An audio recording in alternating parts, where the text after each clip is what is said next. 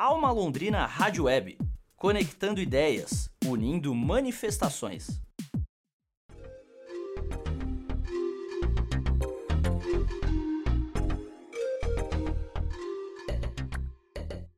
Bom, essa extensão do Festival de Dança de Londrina está planejada desde o ano passado, quando nós realizamos a nossa 17ª edição, né, a mostra oficial de 3 a 13 de outubro do ano passado, nós já sabíamos que teríamos mais duas extensões. A primeira, que aconteceria no aniversário de Londrina, em dezembro, como de fato aconteceu, com uma programação super especial e com a participação é, internacional do Eugênio Barba e da Julia Varley, né, do Odin Theatret, da Dinamarca. É, e nós também iríamos realizar uma outra extensão no primeiro semestre de 2020, apenas com grupos locais, que nós consideramos num raio de até 100 km de Londrina, com espetáculos e oficinas no final de semana. No entanto, com a chegada da pandemia em março, nós tivemos que mudar um pouco uh, esses planos, né? Então, inevitavelmente, essa extensão uh, teria que acontecer de modo virtual, né?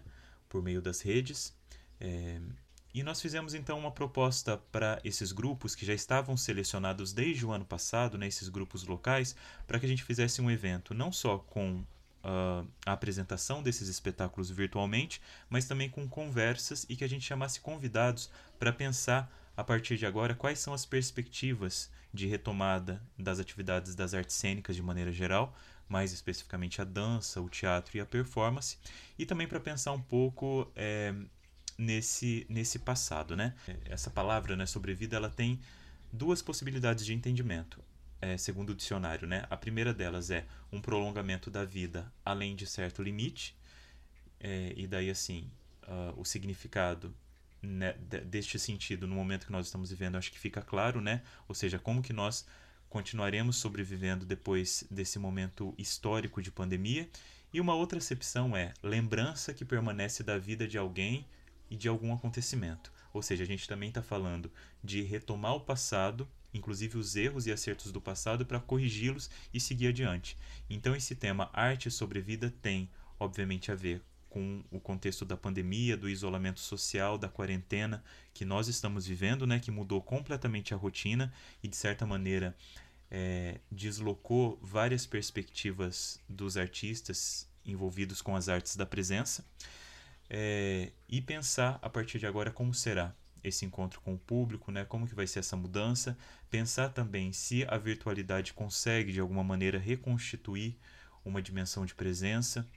É, enfim, nós temos uma programação bastante extensa com pessoas muito inteligentes, pessoas é, que têm uma longa trajetória é, nessas áreas, né, nas áreas da dança, do teatro, da performance, e que vão poder contribuir muito com reflexões a respeito desse momento, né?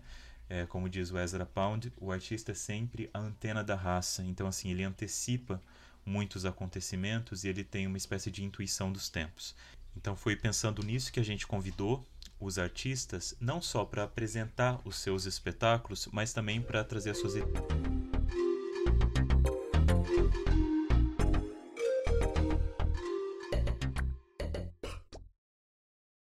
E a partir de sexta-feira, os espetáculos dos grupos estarão disponíveis no nosso canal do YouTube para que o público possa acessar e assistir. E também a partir de sexta-feira, de sexta a domingo, nós recebemos aí no nosso canal os artistas dos grupos para conversar um pouquinho.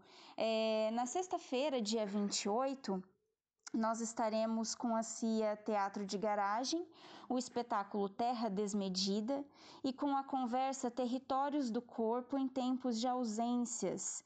Teatro de Garagem, para essa conversa, convida Mel Campos, é, que atualmente está em Milão. No dia 29, no sábado, nós recebemos os artistas Lucas Fiorindo e Tânia Farias com o espetáculo Ficções do Interlúdio, uma conversa sobre poesia como respirador.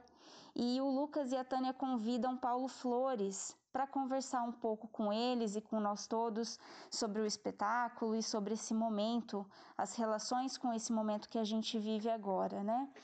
E no dia 30 de agosto, No domingo, às 18 horas, nós recebemos o grupo Boca de Baco, com trechos de montagens históricas do grupo, que nesse ano está completando seus 30 anos, e uma conversa, elogio do encontro, teatro, festa e partilha nos 30 anos do Boca de Baco, que convida Luiz Valcasaras, de São Paulo, para conversar um pouco também.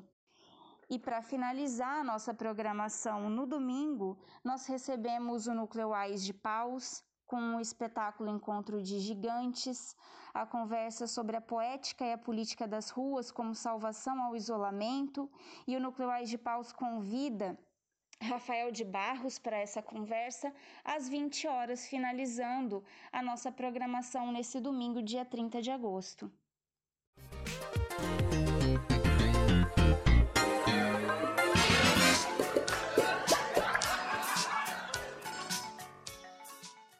Faz parte do ofício do artista inventar mundos é, e, de certa maneira, reinventar o mundo da maneira como ele é ou da maneira como ele está, né?